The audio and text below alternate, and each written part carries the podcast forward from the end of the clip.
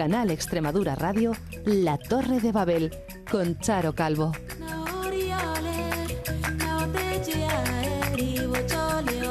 Bienvenidos una semana más. Aquí andamos intentando ponerle tiritas, soluciones a un mundo que se desangra y que cuando pensamos que no hay más cosas horribles que ver o presenciar, de nuevo la realidad nos sorprende. Estos días las imágenes que llegan desde Ecuador nos estremecen. Una auténtica oleada de violencia en el país nos ha sacudido a todos. La normalmente concurrida Plaza Grande, el corazón del casco antiguo de Quito, ha amanecido este miércoles así, vacía, sin gente, fuertemente custodiada por policías y rodeada de vallas para proteger al Palacio Presidencial de Carondelet, la sede del gobierno de Ecuador, después de que su presidente, Daniel Novoa, decretase el martes el conflicto armado interno para combatir al crimen organizado, al que ha declarado como un objetivo terrorista y un objetivo también militar. Esto después de tres días consecutivos de eh, acciones violentas por parte de los grupos delincuenciales que tuvieron su momento más dramático en la toma de un canal de televisión en la ciudad de Guayaquil y también en varios motines en cárceles con rehenes. Así, este miércoles las calles de Quito están más vacías de lo normal, con clases suspendidas y también con bastantes comercios cerrados, a la espera de ver cómo se resuelve un pulso sin precedentes que el crimen organizado ha lanzado al Estado ecuatoriano. Pues ya escuchan, nuevo conflicto abierto y que se añade a los que ya conocemos y desde los que precisamente no llegan buenas noticias. Siguen los bombardeos en Gaza, cuando acaba de cumplirse ya 100 días de este conflicto. Enseguida vamos a hablar de ello, pero también hoy vamos a ponerle voz a una situación tan real como tremendamente complicada, la de los cuidadores de enfermos de Alzheimer. Un estudio habla de su salud mental y evidencia sus carencias y necesidades. Y conoceremos algunas canciones que, pese a todo esto que les estamos contando, brillan y nos recuerdan que hay un mundo también de colores. Lo hay, sí, pero hay que pintarlo entre todos. Comenzamos.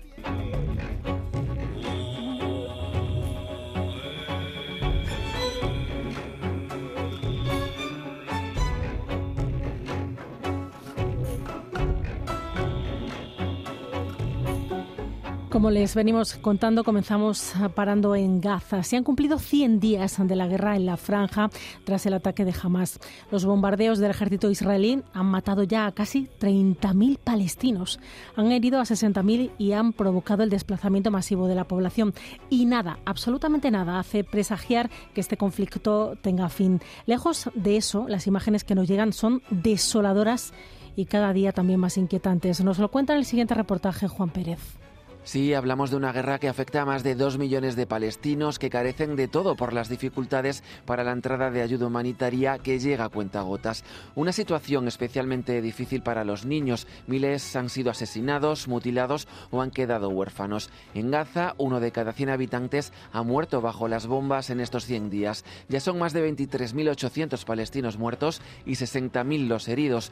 Muchas de esas víctimas son niños. Arancha Oses, de Save the Children, pide que se exija el cumplimiento de los acuerdos internacionales. Una implicación real de los gobiernos por cumplir y hacer cumplir los acuerdos que han firmado, el cumplimiento del derecho internacional humanitario y otros y otros eh, protocolos y normas que rigen eh, las situaciones de conflicto. ¿no? Según la Agencia de Naciones Unidas, Israel no respeta el derecho humanitario internacional establecido para proteger a los civiles, hospitales y refugios de la ONU.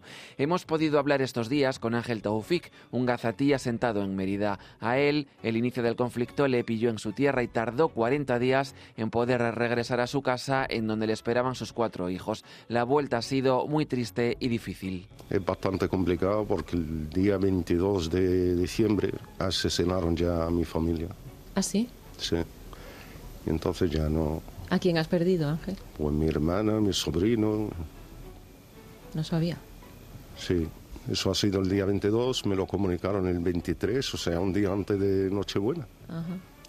¿No te queda nadie allí? Primo y un hijo de uno de los sobrinos que se había salvado. ¿sí? Y el resto lo mataron a todos. ¿Y, qué, y, qué, has hecho desde aquí? ¿Qué, qué, has podido hacer? ¿O no has podido hacer nada? Nada. No puede hacer nada en potencia y llorar. Ángel volvía a su país después de 20 años para ver precisamente a su hermana. Sí, hacía 20 años que no la veía. ¿20 años 20 sin ver a tu hermana?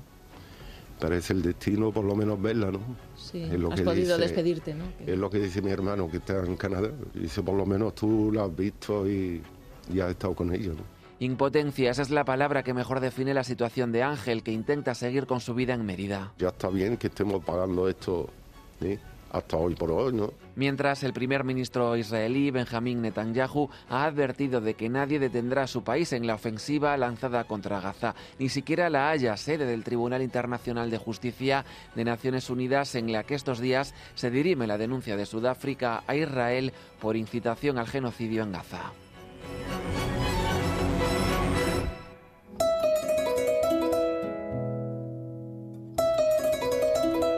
Y es que el lugar de donde venimos nos marca en muchos sentidos, sobre todo en el sentimental y personal, por supuestísimo, pero no solamente eso. Nuestro código postal condiciona más nuestra esperanza de vida que nuestro código genético, lo que escuchan.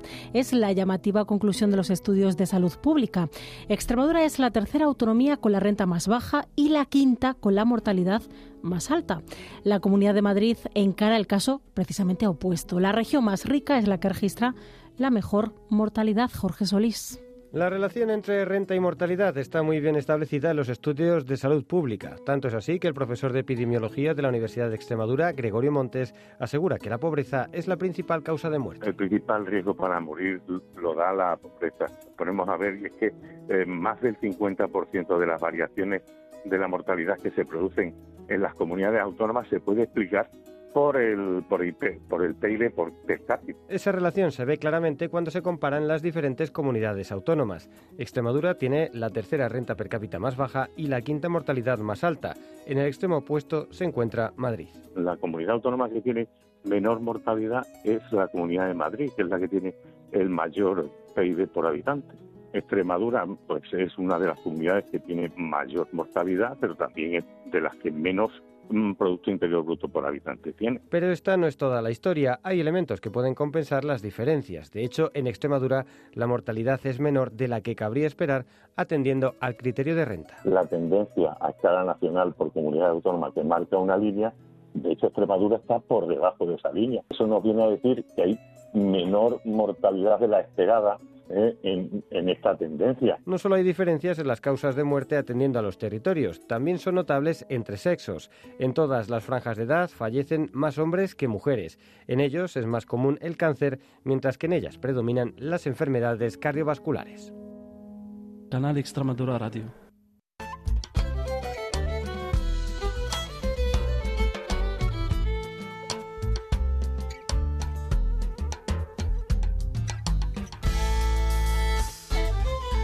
Tristeza, culpabilidad, pérdida de interés por la vida, vacío, son algunos de los síntomas con los que da la cara la depresión, una enfermedad que afecta al 5% de la población mundial. Hay más de 120 millones de personas que sufren esta enfermedad que celebraba el pasado sábado su día. Ninguno estamos exentos de pasar por ella. Da igual la edad o el nivel socioeconómico, todos podemos padecerla. La depresión es algo más que estar triste. Es un estado que incapacita y que te impide llevar una vida normal. Te cuesta levantarte incluso de la cama o hacer tareas cotidianas. Generalmente no hay un hecho que se identifique como que te genera malestar, sino que es una apatía constante, profunda, afecta a tu vida cotidiana, pierdes interés por, por casi todas las cosas y es algo prolongado, es, es crónico. Es la voz de Laura Carrillo, psicóloga del Teléfono de la Esperanza. Ellos escuchan a diario los testimonios y cómo se sienten aquellas personas que pasan por esta enfermedad un desahogo, un acompañamiento, una escucha, el no sentirse juzgado, el poder hablar libremente de lo que le ocurre, de lo que siente, sin que nadie le, invalide sus sentimientos. Eso muchas veces casi siempre es lo que se busca en la persona que llama. Por la depresión pasó en dos etapas distintas de su vida Luz Milagros Moreno. Ella es terapeuta y ahora también escritora. En su libro, La luz de mi vida, ha recogido precisamente sus vivencias con esta enfermedad. La depresión es un monstruo invisible, un monstruo que te deja sonreír frente a los demás, así puede quedarse escondido. Un monstruo que te hace mentir a las personas que amas. Un monstruo que se oculta debajo de la piel, bien profundo, en la mente. Es un monstruo que se mueve arrastrado para no hacer ruido y te consume. Te consume la voluntad de vivir y te pega. Te pega más fuerte que cualquier puñetazo, porque te pega allá donde sabe que eres más frágil.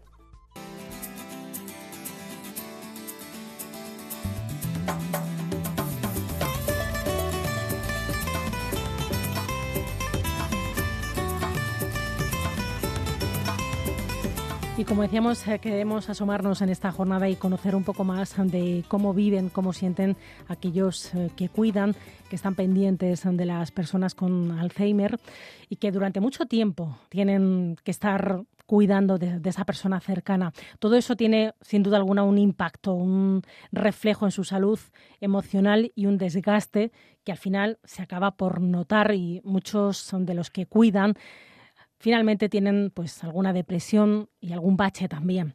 Por eso está en esta jornada, nos acompaña aquí en Canal Extremadura Radio, precisamente una de esas eh, cuidadoras. Ella es Dalmira Jiménez y durante nueve años, lleva ya nueve años eh, cuidando a su marido diagnosticado de Alzheimer. Hola, muy buenas tardes. Hola, buenas tardes, ¿qué tal? Muchas gracias. Como decíamos, mucho tiempo y mm, viviendo momentos realmente complicados.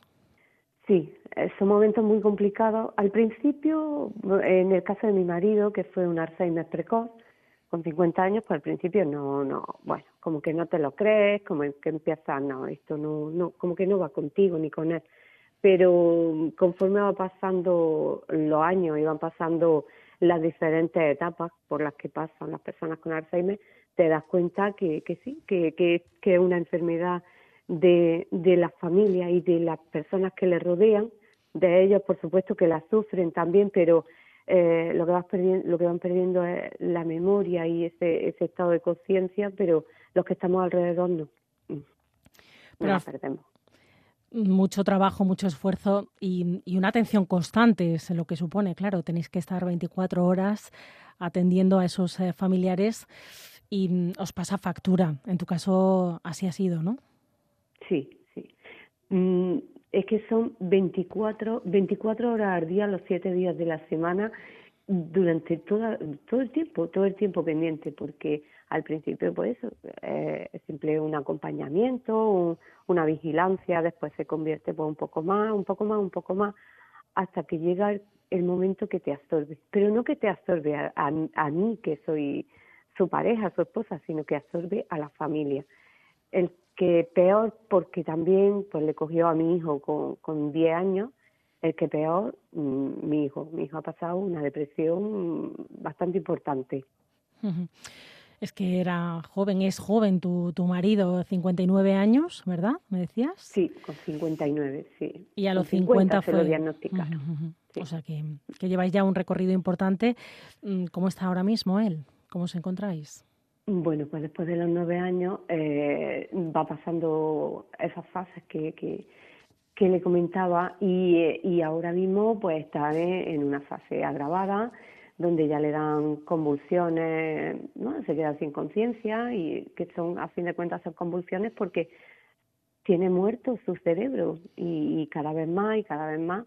Entonces, a, de medida como va avanzando la enfermedad, va decreciendo la familia, bueno, la familia, eh, ese, ese bienestar que, que se puede que se puede tener y, y es una agonía, es una agonía constante, de verdad, una enfermedad para la familia mm, que te destruye, es que destruye la casa, destruye, destruye la familia, sinceramente. Y todo ese tiempo cuidando, pero ¿quién cuida de ti? ¿no? Es la, la gran pregunta que, que, todos nos hacemos, porque mm, no hay tiempo para eso, ¿no? quizás está lo urgente y nos olvidamos de, de, quién está ahí al lado. Eh, es complicado, de verdad.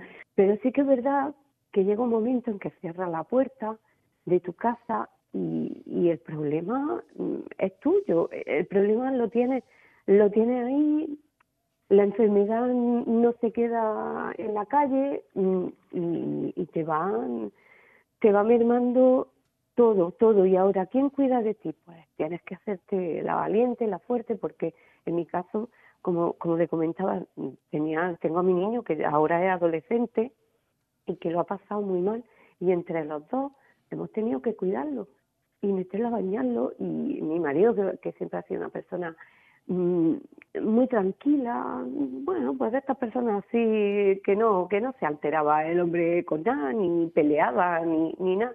Y de pronto ves, ves que, que a su hijo que, que eso es su, su ha sido su perdición desde que nació pues que lo levante que lo coja del cuello que que eso eso es difícil eso es muy difícil de llevar. Mm, uno como adulta, pues yo con 56 años ya, pues bueno, pues, pues lo vas viviendo de otra forma. Pero para, para en este caso, que es el que te va a llevar la situación, es, es que hay que vivirlo, de verdad. Nosotros hemos llegado a dormir por turno para poder vigilarlo. Vaya que se, que se cayera, vaya que se hiciera algo, y es, que, es que no, no, no descansas, no duermes, no duermes, no vives, no... Es muy complicado. Y te pasa factura, muchas. No nos hemos recuperado ni y pasará mucho tiempo recuperarnos. A lo mejor no nos recuperamos nunca, pero ¿Qué tipo de asistencia o atención también tenéis vosotros? Requerís, ¿no? Hacéis una llamada de atención porque vosotros también necesitáis eh, ese apoyo de salud mental, de, apoyo emocional, eh, a todo ese desgaste que, que, lleváis diario. Sí, necesitamos que la, que, que, que las mismas instituciones que, que se nos dé mm, el apoyo a, su debido tiempo. No, mm, no necesitamos, cuando están en la fase inicial, por ejemplo, en el caso de mi marido, en esa fase inicial, tú, una persona o una cuidadora lo puede controlar perfectamente. Porque sí, pues porque todavía pues entiende, todavía colabora, pero llega un momento en que, en que las situaciones también nos superan porque no somos profesionales. Yo, en, mi caso, yo no soy profesional de, de, de cuidados, lo hago desde el corazón, desde, pues desde, desde el sentimiento, de, de, lo que bien que quiere hacerlo con esa persona, pero a fin de cuentas mm, no soy profesional y no lo hago, no lo hago bien o no, no lo termino de hacer de todo bien. Entonces necesitamos el apoyo de las instituciones, pero a cada momento. O sea, si en las primeras fases tienes que tener un, apoyo, pues, pues bueno, pues más, más leve o, o de unas atenciones y que se vayan haciendo esas atenciones más intensas con el tiempo o con las necesidades de ese, de, de, ese paciente, de esa familia, porque ya es que no hablamos de pacientes, de verdad, en el caso del Alzheimer hay que hablar de la familia, porque es la familia entera la que sufre las consecuencias y la que sufre la enfermedad. Mm. Entonces, es lo que siempre hemos reivindicado, de que se nos dé mm, a cada momento, que no yo vaya, bueno, y en mi caso, de verdad, que, que, que ha sido, como ha sido un caso un poco más excepcional, que no vayas a solicitar un, una atención en domicilio o que vayas a solicitar un centro de día y que te tarde tres años. Eso, eso no, eso no puede ser. Y yo, si, si, me, si me permite, mm, yo aquí sí también quiero reivindicar otro caso que es el que venimos ahora padeciendo mi familia. En mi caso, eh, si mi marido mm, hubiera fallecido, mi hijo sería huérfano y tendría, pues bueno, tendría pues unos beneficios, ¿no? Unos beneficios económicos, digo porque mi, hijo ahora tiene 20 años y está estudiando. Sin embargo, mm, al tener su padre una enfermedad que no la ha pedido, que no, que, que no ha venido de grande, al tener una enfermedad que se denomina como una enfermedad de viejos, de mayores, de personas ya mayores, mi marido ha tenido que entrar en una residencia de mayores, con lo cual a mi hijo no se le tiene en cuenta y lo digo abiertamente, no se le tiene en cuenta a la hora de, repartir esa, esa, esa pensión de, de, mi marido. El copago que yo hago a la residencia no se tiene en cuenta a mi hijo. No se tiene en cuenta. Sí, que todos los casos no son iguales y hay circunstancias como la tuya que requieren, claro, de pues de medidas distintas a, a las que se están aplicando o que a lo mejor no se han pensado, ¿no? Eh... Exacto, pero sí, pero pero como, como sociedad, como en, el, mundo en que vivimos, esta sociedad que llevamos avanzada, tenemos que tenemos que estar pendientes de, de, esas cosas, tenemos que ir por delante. Y, y, y yo siempre he reivindicado la más que nada la investigación, que es lo, primordial y lo que tenemos que cuidar, por favor, que tenemos que cuidar a, a, la, la, investigación, pero también tenemos que, que cuidar cuando llega estos momentos tenemos que ser previsores, no, no podemos ser, no podemos ir a reacción después, después de que pase. no podemos, no podemos. Pues sin duda hay muchas cosas todavía que arreglar, que solventar, que mejorar, ¿no? Se nos escapan por muchos huecos, eh, hay muchos vacíos, ¿no? Que, que todavía necesitan de, de, esa atención social y tú has puesto el foco quizás en, pues en, esa situación concreta que te, que te pasa a ti, que seguramente hay otras muchas familias que lo están viviendo y que efectivamente eh, pues tu hijo de alguna forma necesitaría más apoyo, ¿no? Necesitaríais en todo caso en la familia más apoyo eh, para que él siga adelante y podáis combinar pues su educación, su evolución con el cuidado a, tu marido. Claro, claro. Es que eso, eso sería lo lógico. Lo lógico es que cuando hay un caso así, cuando, eh, cuando existen estos, estos problemas, porque la, la, la sociedad avanza y, y las enfermedades también. Y se tiene que coger mm, caso a caso. O sea, no podemos mm, seguir, sí, hay, un, hay unos patrones, pero, pero hay, hay casos que tienes que, ir cogiendo los personales, personales. Este caso de esta familia y, y, así actuar con ellos. No podemos seguir un patrón que se marca porque, bueno, pues porque no, no se ha previsto. ¿Tú cómo estás? ¿Tú cómo estás? Yo, bueno, pues yo estoy en una montaña rusa. Subes, bajas, así.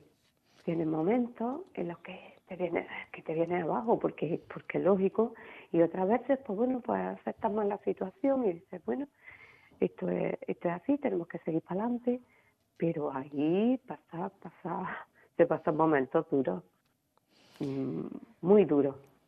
Pues desde aquí eh, te queremos mandar todo nuestro cariño, nuestro afecto, nuestro ánimo. Gracias. Y, y ojalá pues esas reivindicaciones, esas pequeñas cosas que se pueden arreglar y que harían mucho mejor la vida eh, de las familias como tú eh, sean posibles. Ojalá alguien nos escuche y, y, podamos hacer algo, ojalá así sea. Ojalá, nada más que con la oportunidad que nos dais, lo digo por, mm, por vosotros, por los periodistas, por, por las radios de verdad, que son, que creemos que no, pero sí que no, que sí, que os escucha mucha gente. Nada más que por esa oportunidad que nos dais, sinceramente mi agradecimiento, pero, pero, pero rotundo. Y por la labor que hacéis de difusión, eso, eso, eso no tiene precio tampoco. ¿eh? Dalmira Jiménez, gracias por estar con nosotros y acercarnos a la realidad, a vuestro día a día de vuestra familia y de la situación por la que estáis atravesando desde hace ya, como decías, nueve años. Muchísimas gracias. Muchas gracias a todos los oyentes también. Muchas gracias. Escuchas la Torre de Babel. ONGs, cooperantes, voluntarios, colectivos sociales tienen un espacio en la radio pública extremeña.